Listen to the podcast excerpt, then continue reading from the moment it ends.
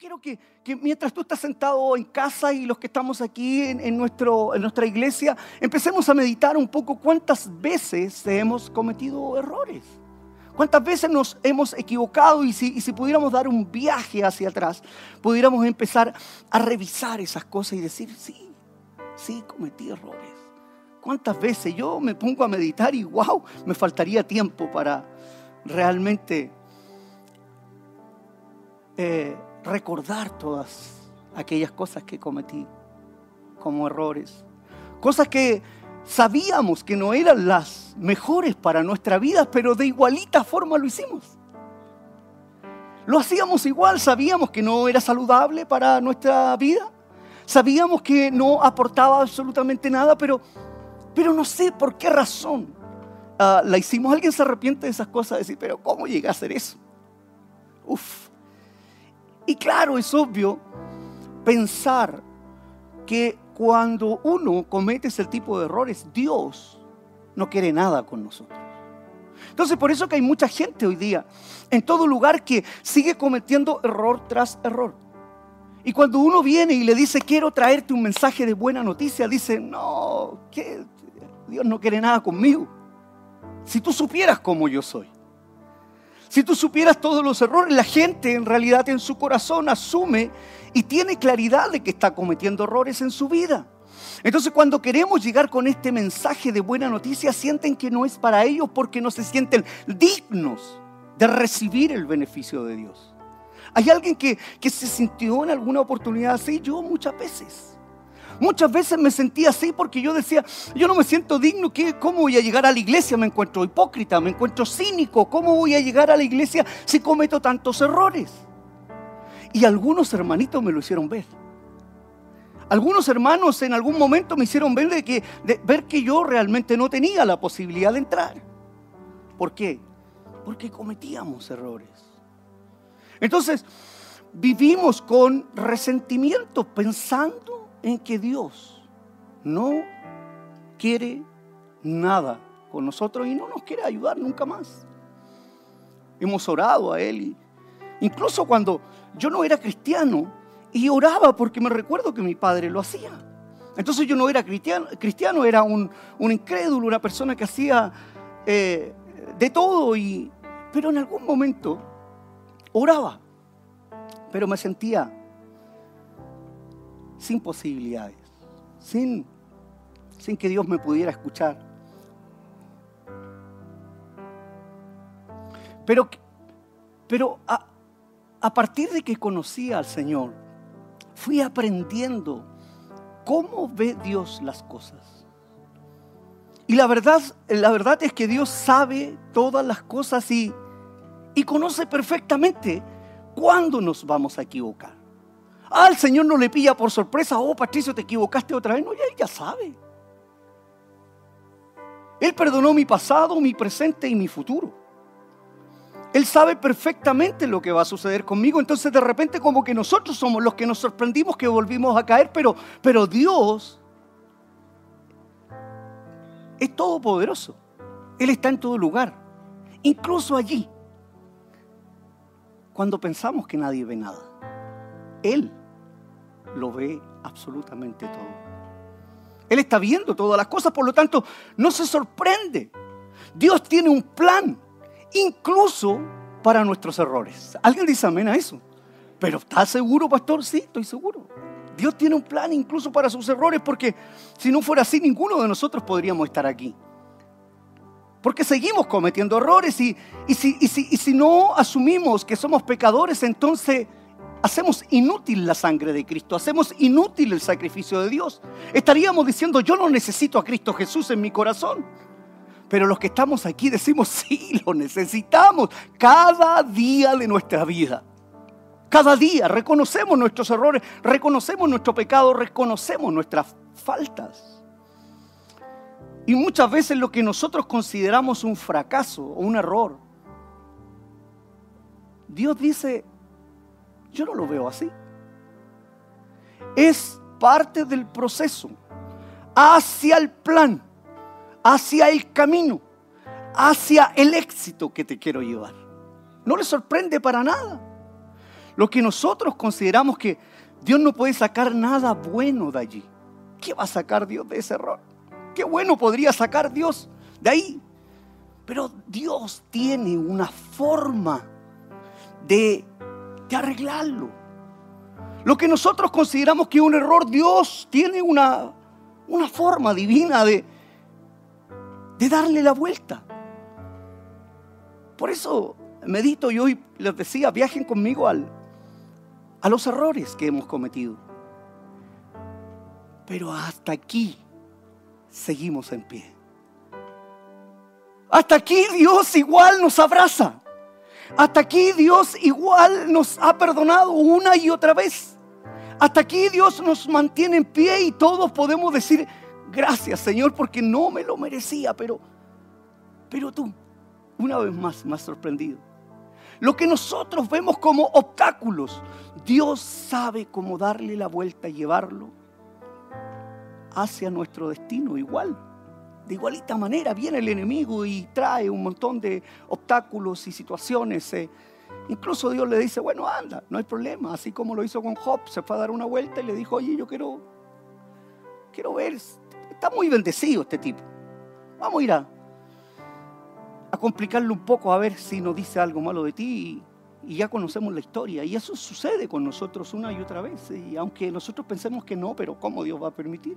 Hay cosas que sí, otras que las buscamos solitos. ¿Ah? Nosotros mismos colocamos ahí el pie. Cuando cometemos los errores nos sentimos culpables y, y sin esperanza, es obvio, por eso que se aleja la gente nuestra mente se llena de voces internas diciéndonos, hey, te volviste a equivocar en el mismo error. ¿Hay alguien que se ha sentido así en alguna oportunidad cuando, ay, volví a caer? Pero es lo mismo. Y caigo una y otra vez. Caemos una y otra vez en el mismo error y nos sentimos tan vulnerables porque decimos, una vez más lo volví a hacer. Y nos sentimos culpables y hay una voz interna que nos ayuda a sentirnos así. Y nos está diciendo todas esas cosas que vas a tener consecuencias y qué sé yo. Y por supuesto que eso no nos deja avanzar. Nos frenamos. Pero lo que debemos entender es que Dios está lleno de misericordia. Hay una misericordia nueva cada mañana para nuestra vida. ¿Habrá puesto eso por. ¿Se le habrá escapado ponerlo a Dios allí en la palabra? ¿Se le habrá escapado decir, que tiene una misericordia nueva cada mañana para sus hijos? ¿Será porque él pensó, no, nunca se van a equivocar, le voy a dejar un par de misericordias nomás? Le voy a dejar solamente 20. No, no, no. Cada mañana, cada mañana tiene una misericordia nueva para, para nuestra vida. Dios no nos da la espalda cuando cometemos errores. Dios no es hombre. Somos nosotros los que fallamos ahí, ¿no? Pero Dios nunca nos dará la espalda cuando cometemos algún tipo de error. Él no dice, ya me cansaste, está bueno, te he dado muchas oportunidades. Él no dice así. Él no está pensando de esa manera y nosotros a veces creemos que Dios lo hace así. No, Dios no está diciendo, eh, nunca lo vas a hacer bien. Él siempre nos está diciendo que su voluntad es buena, es agradable, es, es perfecta. Siempre Él nos quiere llevar a más. Él no habla así de nosotros, al contrario, Él corre hacia nosotros para abrazarnos. Cometiste un error, no importa, ven aquí. ¿Qué haces tú con tu hijo cuando se comete un error? Yo tengo una hijita de seis años, ustedes lo conocen, y de repente dice, cometí un error, papito, y ella como que me va a decir, yo le digo, ven aquí, te quiero abrazar. Eso hace nuestro Padre también. Él dice, ya, ok, yo conozco tu corazón. Yo conozco, yo, le digo eso a mi hija, no, te preocupes, yo, yo, sé que no quisiste equivocarte, yo sé que tú no lo quisiste hacer. Tranquila, está más preocupada ella y, y se, se complica más. Es lo que nos pasa a nosotros. Nos complicamos más de la cuenta. Pero al contrario, Dios corre. Él nos ayudará a resolver ese desastre Ay, me, acuerdo de, estas cosas que pasan en casa con los niños, ¿no? Se quebró un vaso y ¿qué dicen los niños? O se quebró una fuente o algo No lo a creer. ¿Qué hace el papá? Corre. Aquí. Vamos a barrer, vamos a solucionar esto. Aquí no ha pasado nada. Es exactamente lo que hace el Señor.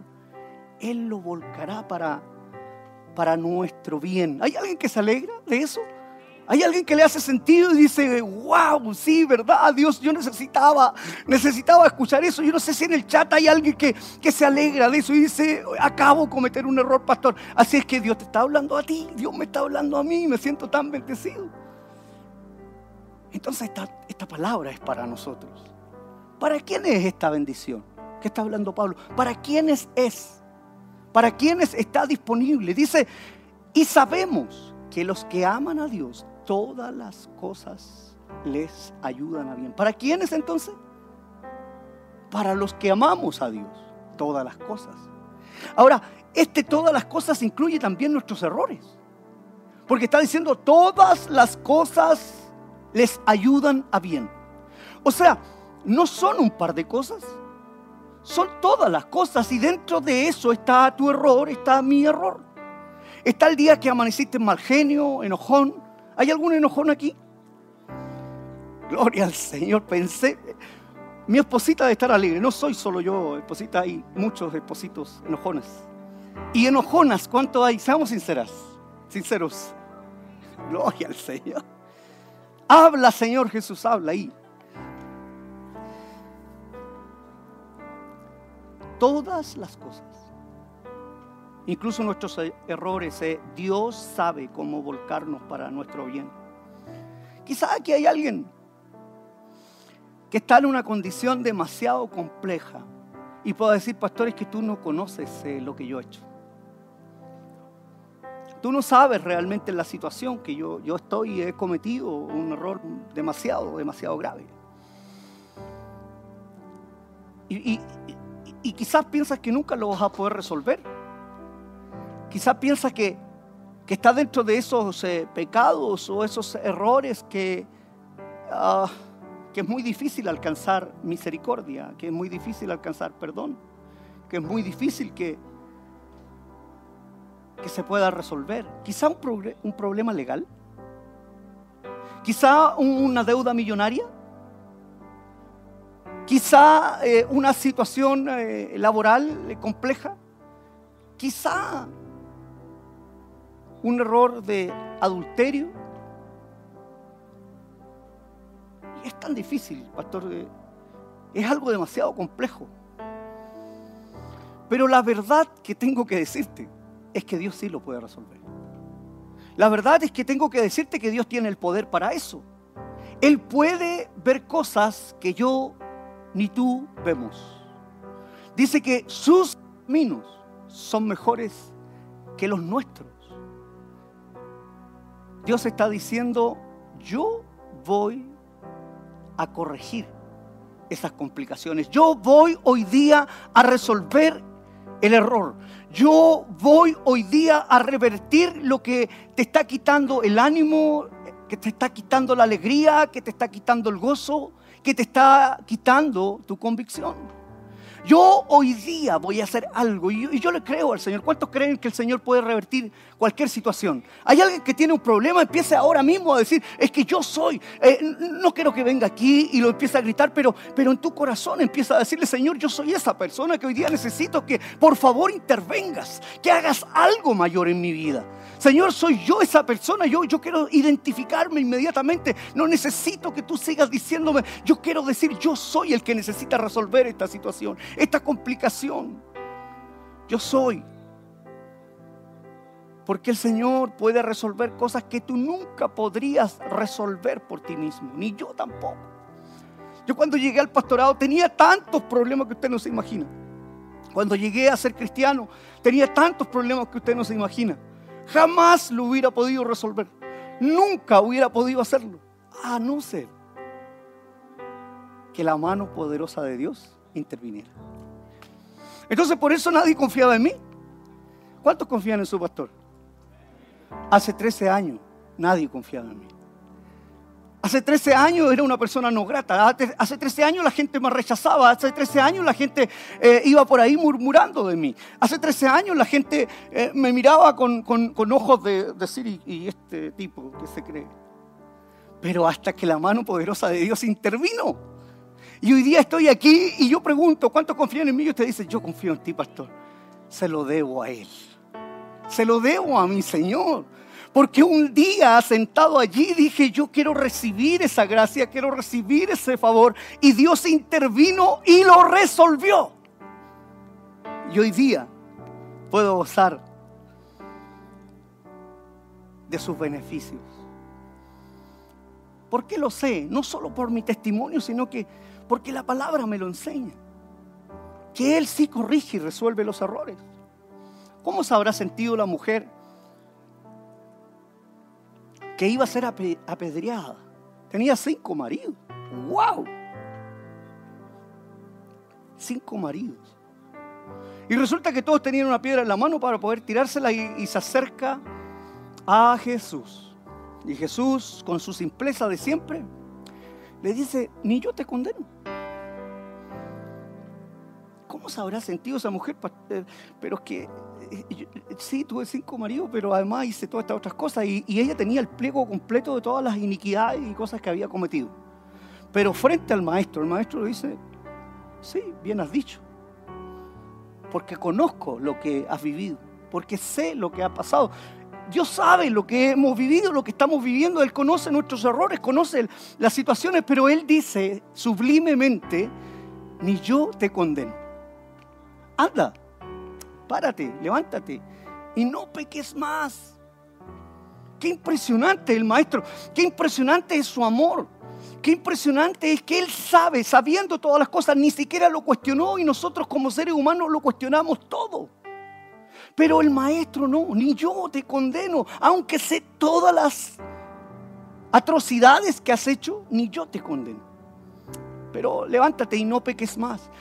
Hay, un par de amigos que, suben a, un paralítico por eh, una casa donde el Señor estaba predicando y, y de alguna manera lo meten allí.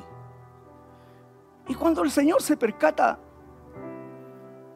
le dice, tus pecados son perdonados. Los fariseos cuestionando, diciendo, pero ¿cómo es posible que éste venga y perdone pecados? Y él dice, ¿qué es más fácil decir? ¿Tus pecados son perdonados o toma tu lecho y, levántate. ¿Por qué? Porque Jesús conocía todo lo que había hecho. Jesús conocía todas las atrocidades que había vivido. Él sabía todas las cosas que él estaba pasando. Así como conoce mis errores, conoce mi pecado, lo conoce perfectamente. Le dijo, tus pecados son perdonados. Toma tu lecho y, vamos, ándate, levántate.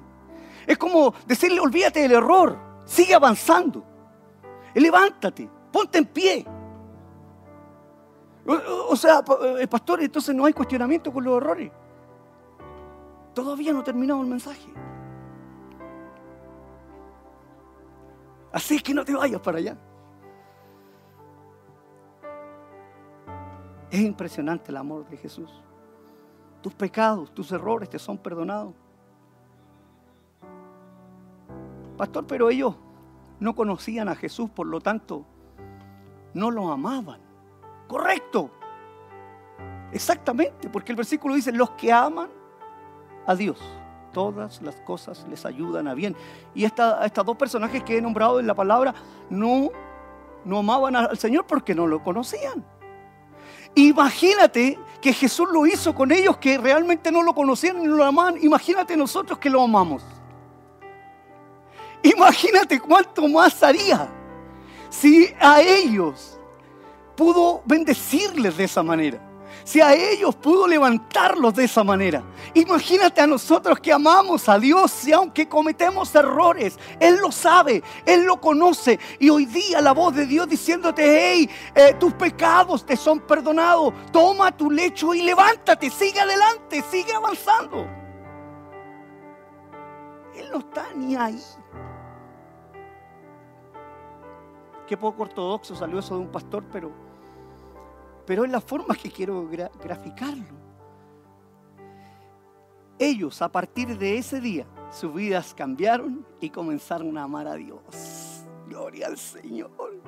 Y, me recuerdo yo, me siento como el paralítico, me siento como esa mujer cuando llegué hace 12 años atrás. Yo no amaba al Señor. Yo, yo no era su discípulo y llego a la iglesia sin amarlo, pero Él me dijo, tus pecados son perdonados y de yapa, de regalo, botó cuatro enfermedades que tenía en mi vida. Gloria al Señor, ese es Dios. ¿Alguien sirve a este Dios? Porque si hay alguien que me dice, no, Dios no es así, yo no amo a ese Dios, yo amo a este Dios que hace todas las cosas nuevas y que me da nuevas oportunidades para salir adelante, que no me está cuestionando todo, sino que está diciendo, hijo, yo conozco tu corazón. Ese es el Dios que yo amo. Y alguien por allí medio religioso me va a decir, pero a ver, a ver, a ver, a ver. Ah, pastor, pero yo he seguido cometiendo errores aún siendo cristiano y diciendo que amo a Dios momento, sí. La historia bíblica es la que debemos de, de considerar para esto. ¿Cómo se habrá sentido Pedro cuando negó a Jesús tres veces? Porque él durmió con él, porque él comió con él, porque él caminó con él y le amaba. Sin embargo, lo negó igual tres veces. Después cuenta la historia bíblica que de repente están en una tempestad y viene Jesús caminando, tenía un pescadito frito para compartirlo con su amigo. Y lo había negado tres veces.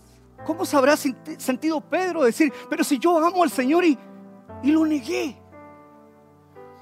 Pero una vez más Jesús, ¿qué? ¿Qué hizo? Le sirvió un pescadito frito. Como diciéndolo, olvídate, no hay problema. Acuérdate que yo te lo dije antes que cante el gallo. Me vas a negar tres veces, pero ya no, no te preocupes, porque conozco tu corazón. ¿Cómo se habrá sentido David cuando envió a matar a su amigo para ocultar su adulterio? David, el rey David, que hay mujeres que todavía no lo perdonan. Dicen, ¿cómo es posible que este hombre haya hecho eso?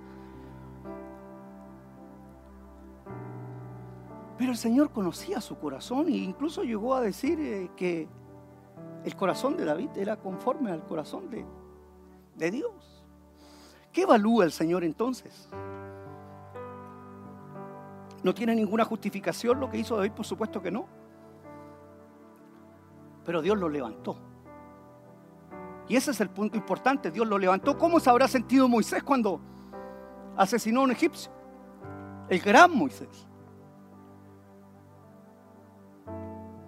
Ha tenido un remordimiento durante 40 años que anduvo. Pero Dios lo usó igual. Y ustedes conocen la historia. ¿Cómo se habrá sentido Jonás cuando huyó del llamado de Dios? Como muchos de ustedes están huyendo. Sí, a ti, al que te está saltando el corazón más fuerte. Así como Jonás huyendo del llamado que Dios tiene para ti, del propósito que Dios tiene para ti. Muchos están huyendo del llamado. Pero ya conocemos la historia y sabemos cómo terminó. ¿Cómo habrá, se habrá sentido Pablo cuando era perseguidor de la iglesia y después tenía que insertarse allí entre los doce? Es decir, yo los perseguí para matarlo, pero ahora soy su amigo, soy su hermano. ¿Cómo se habrá sentido? ¿Como un traicionero? Pero Jesús ah, apareciendo dice, ¿qué tienes conmigo? Lo llamó para su propósito y cambió todo. ¿Cómo se habrá sentido Abraham cuando Dios le prometió tener un hijo con Sara, no importando su edad y que su descendencia iba a ser mayor, pero se adelantó a los planes y lo quiso hacer a su manera y ¿Ustedes conocen que se acostó con su sierva?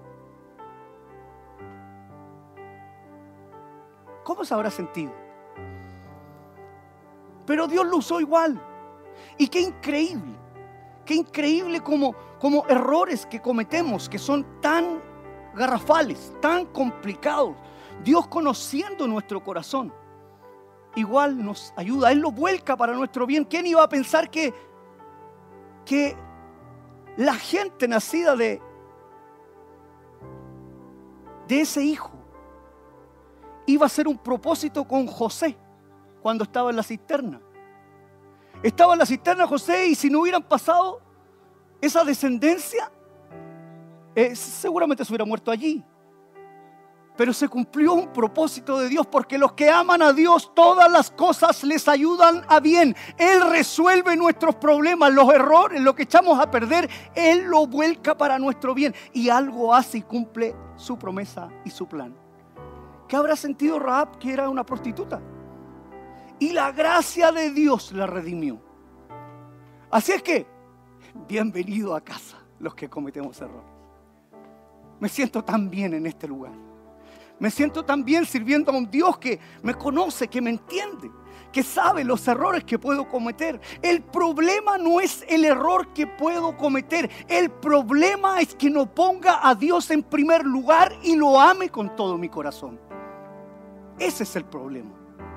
Ese problema no es aquello que, muchas veces hacemos cuando es eh, involuntario, por supuesto, si amas a Dios en primer lugar y cometes un error, Él lo volcará para tu bien.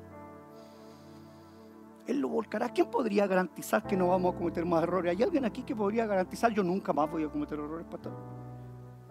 Esta prédica tampoco te da chipe libre para que hagas lo que quieres. Ah, total, viste que Moisés se mandó un condoro, yo también. Eh, David, mira lo que hizo, así que a mí me va a pasar lo mismo. No, no.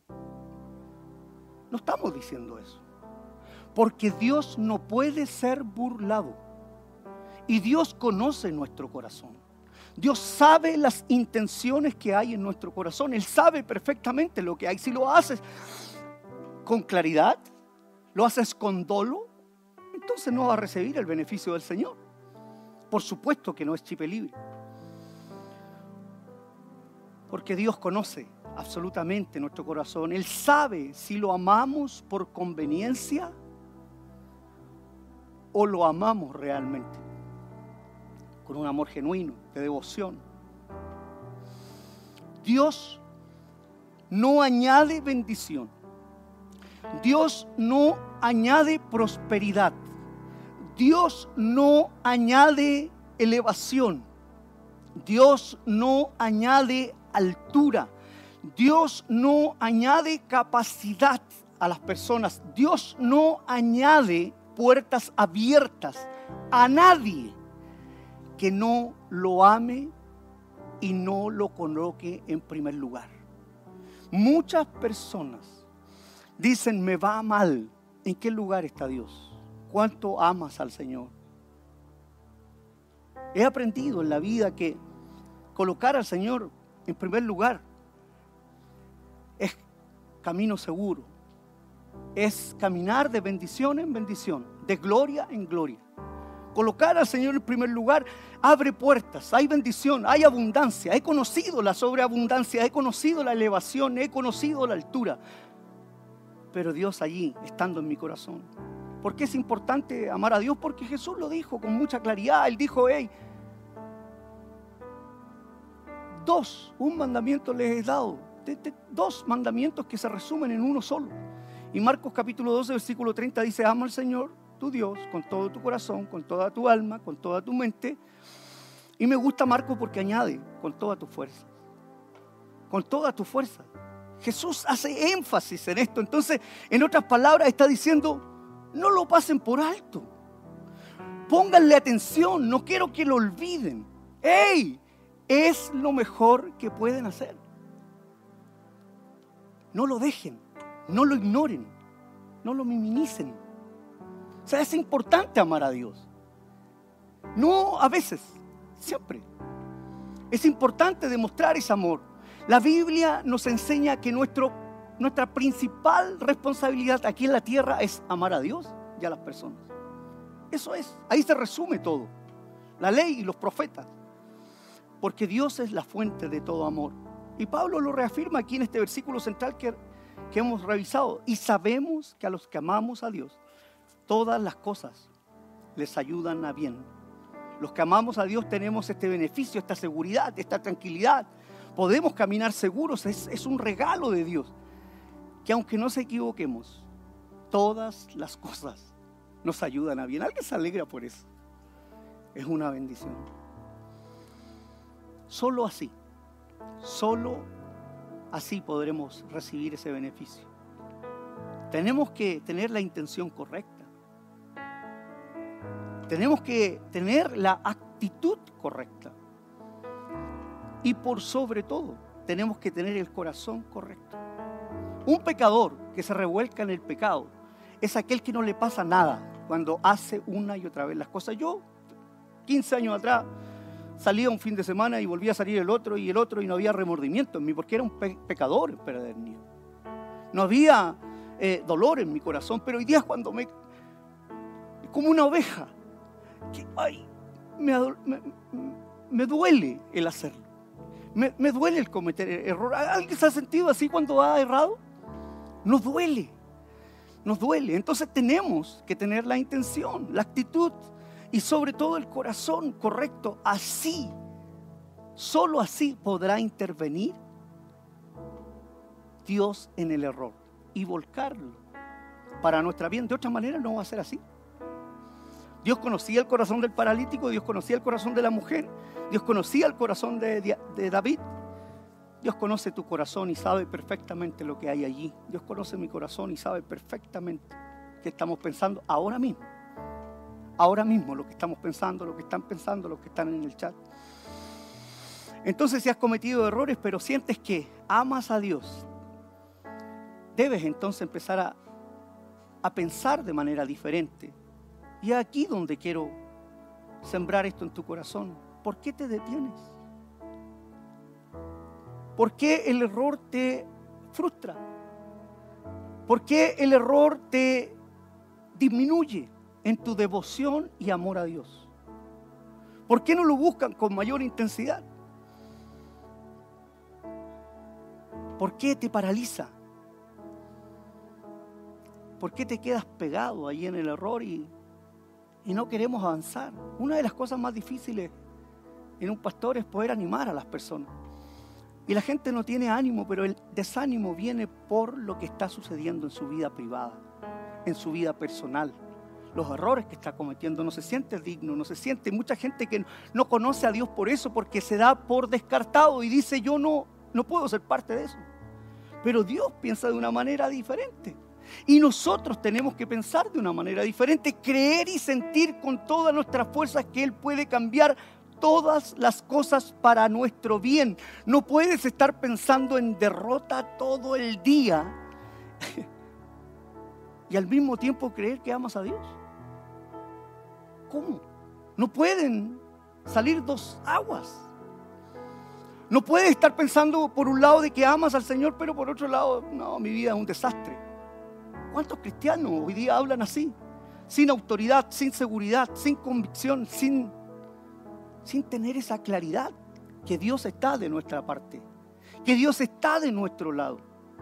Entonces no puedes, no puedes estar pensando en, derrota en falta de perdón y al mismo tiempo decir, sí creo en el Señor, yo amo al Señor con todo mi corazón, pero, pero si amas al Señor, entonces aún en la peor adversidad eres victorioso en las manos del Señor. Aún en el peor de los problemas eres grande en las manos del Señor porque Él puede cambiarlo todo. ¿Cómo está tu fe? No puedes pensar así. No puedes pensar de esa manera y esperar victoria en tu vida, si quieres cambio en tu vida, entonces debes de empezar ahora mismo. ¿Cuántos levantan su mano allí donde está y dicen, gracias Señor? Porque yo te amo con todo mi corazón. Y lo único que me espera, Señor, para mi vida es victoria, estar en tu plan. Yo sé que si te amo no importa mi error porque tú conoces mi corazón. Sé que tienes un futuro brillante para mi vida. ¿Qué lo puedo decir de corazón? Decir, sí, Señor, te doy la gracia ahora mismo porque sé que lograré mis sueños. Yo lo creo con todo mi corazón. Quítale los límites a Dios. Él tiene mucho más de lo que tú te imaginas. Mucho más, quítale los límites, ya basta. No lo limites a Dios. No pienses racionalmente. Porque uno dice, es que yo creo que eso no va a funcionar. Pero eso es racional. Sí va a funcionar en el nombre del Señor. Él es sobrenatural. No es que usted no tiene idea de la deuda que tengo. Sí, sí tengo idea, yo también la tuve. Y hoy día no. El Señor ha sido bueno. Es que usted no tiene idea de la enfermedad que tuve. o que tengo, yo también la tuve y hoy día no. Porque pensé racional que nadie podía tener esa solución, solo el dinero, solo el dinero, pero Dios es dueño de todas las cosas y Él sí puede hacerlo. No limites a Dios, al contrario, piensa en lo sobrenatural que Dios puede hacer con tu error, porque Él está por encima, absolutamente por encima de todas las cosas. Dios no se equivoca. ¿Alguien dice amén? 61 días para que termine este año. Y estoy seguro, y lo declaro en tu corazón, que Dios te sorprenderá. Solo si lo amas con todo tu corazón y empiezas a creer lo que Dios tiene para ti. Si amamos a Dios, entonces confiamos en Él. ¿Alguien confía que Dios puede perdonar hoy día todos sus pecados? ¿Alguien confía que Dios hoy día puede quebrar toda, todo yugo del enemigo? Que hoy día el Señor puede quebrar eso que por tanto tiempo te ha angustiado y lo llevas como carga? Si amas a Dios, entonces confías en Él. Si amas a Dios, entonces crees en Él. Si amas a Dios, entonces tienes que tener fe en Él. Si no, de nada sirve el Evangelio. Tenemos que honrar el Evangelio y decir, somos personas que caminamos libres porque creemos en un Dios poderoso. Hebreos capítulo 11, versículo 6 dice, sin fe es imposible agradar a Dios. Todo el que desea acercarse a Dios, amar a Dios, debe creer que Él existe y que recompensará. ¿Con qué recompensará? A los que lo buscan, ¿con qué? Con sinceridad. O sea, volvemos al principio, si soy sincero, si soy genuino, si soy verdadero, Dios conoce mi corazón, ¿qué dice Él? Lo recompensaré. ¿Con qué? Volcando todas las cosas para tu bien aunque cometas el error más garrafal que pueda haber, si amas a Dios, confías en Él, eres sincero, Dios te honrará y Dios volcará todas las cosas para tu bien. ¿Por qué? Porque tú amas a Dios y crees en Él, confías en Él. Fue por fe y amor a Dios que Abel presentó una ofrenda más aceptable. Fue por fe y por amor, fue por fe y por amor que Dios, uh, Dios a Enoch, a Enoch lo ascendió al cielo y no conoció la muerte. ¿Pero por qué? Porque lo amó, fue por fe. Fue por fe y amor a Dios que Noé construyó el arca cuando todo el mundo se estaba burlando de él. Todo el mundo le decía, está loco, aquí nunca ha llovido, nunca ha caído una gota, pero fue por fe, fue por amor, que él lo construyó y siguió adelante. ¿Y qué pasó? Se salvó. Todos los demás murieron. ¿Pero por qué fue? Por fe y por amor. Fue por fe y amor a Dios que Abraham dejó su tierra y su parentela. Fue por fe y amor a Dios que Abraham ofreció a Isaac en sacrificio. Fue por fe y por amor a Dios. ¿Y en qué se convirtió Abraham? El padre de la fe. Fue por fe y amor a Dios que José no le importó por todas las peripecias que tuvo que pasar. Y Dios siempre lo honró y llegó a ser el segundo después de Faraón. Fue por fe y amor a Dios que Moisés rehusó a llamarse hijo de la hija del rey. Por fe y amor, qué increíble. Es por fe y amor que todas las cosas que, por más imposibles que parezcan, pueden ser transformadas y cambiadas a nuestro favor. Pero es fe y amor, fe y amor, fe y amor. Muchas personas quieren que pase algo en su vida, una transformación. A mí me dicen, pastor, pero a mí me gustaría eh, vivir y experimentar esa transformación en mi vida, pero, pero estás sintiendo la fe al nivel que corresponde, estás sintiendo el amor al nivel que corresponde, estás haciendo, dando pasos, porque dice que en Hebreo 11:32 dice que cuánto más les, les tengo que decir. Se necesitaría demasiado tiempo para contarle acerca de la fe y el amor a Dios de Gedeón, Barak, Sansón, Jefté, David, Samuel, todos los de AR Ministries, todos los profetas. Por la fe esas personas conquistaron reino. O sea, es difícil conquistar algo. Gobernaron con justicia y recibieron lo que Dios le había prometido. A ti y a mí nos prometió algo increíble y maravilloso, pero es por la fe y por amor que se consiguen. Y recibieron lo que Dios le había prometido. Cerraron boca de leones ¿A cuántos necesita cerrarle la boca hoy día? ¿A cuántas personas necesita cerrarle la boca y decir, voy a cerrar la boca de esos leones porque en realidad están arremetiendo contra mí cuando yo amo a Dios con todo mi corazón? Yo le he cerrado la boca a varios leones y lo voy a seguir haciendo en el nombre del Señor, por fe y por amor a Dios. Cerraron boca de leones, apagaron llamas de fuego, dardos que vienen del enemigo y escaparon de morir a filo de espada. Su debilidad se convirtió en fortaleza. Trece años atrás era un débil, hoy día estoy fortalecido para la gloria del Señor. Llegaron a ser poderosos en batalla. ¿Quién quiere pelear conmigo? Una buena batalla de la fe. Somos poderosos en batalla. ¿Por qué? Porque amamos a Dios y tenemos fe. E hicieron huir ejércitos enteros. Ahora mismo el enemigo está huyendo de nosotros. ¿Cuánto creen que el enemigo está huyendo de nosotros? Por fe y por amor por fe y por amor. Si amamos a Dios, todas las cosas nos ayudan a bien. Yo lo creo con todo mi corazón. ¿Hay alguien aquí que lo cree con todo su corazón? ¿Hay alguien ahí en casa que puede decir en el, chat, sí, lo creo con todo mi corazón? Entonces, si lo crees con todo tu corazón, ¿qué te parece si oramos al Señor y agradecemos a Dios por este tiempo? Dios obra para nuestro bien si lo amamos con todo nuestro corazón. Así es que si hay alguien ahí en casa y alguien que esté aquí que siente que ha cometido errores, entonces recibe esta palabra del Señor. Porque hoy día Dios los va a volcar para tu vida. Cierra tus ojos allí donde estás y lloremos, Padre, gracias. Necesitaba, Señor, saberlo Necesitaba saber, Señor, que realmente tú puedes perdonar mis pecados, puedes perdonar mis errores, mis faltas, Señor. Tú conoces mi corazón y sabes que me duelo, Dios, en esta situación, que, que me he dolido, Señor, que, que realmente no he podido con, con esa tentación, no he podido con ese pecado, no, no, he podido con ese error. Señor, he cometido el error de sobreendeudarme, he cometido el error, Señor, de, de meterme en un problema judicial, pero, pero Señor, hoy día confieso que te amo y sé que tú lo puedes resolver. Padre, entrego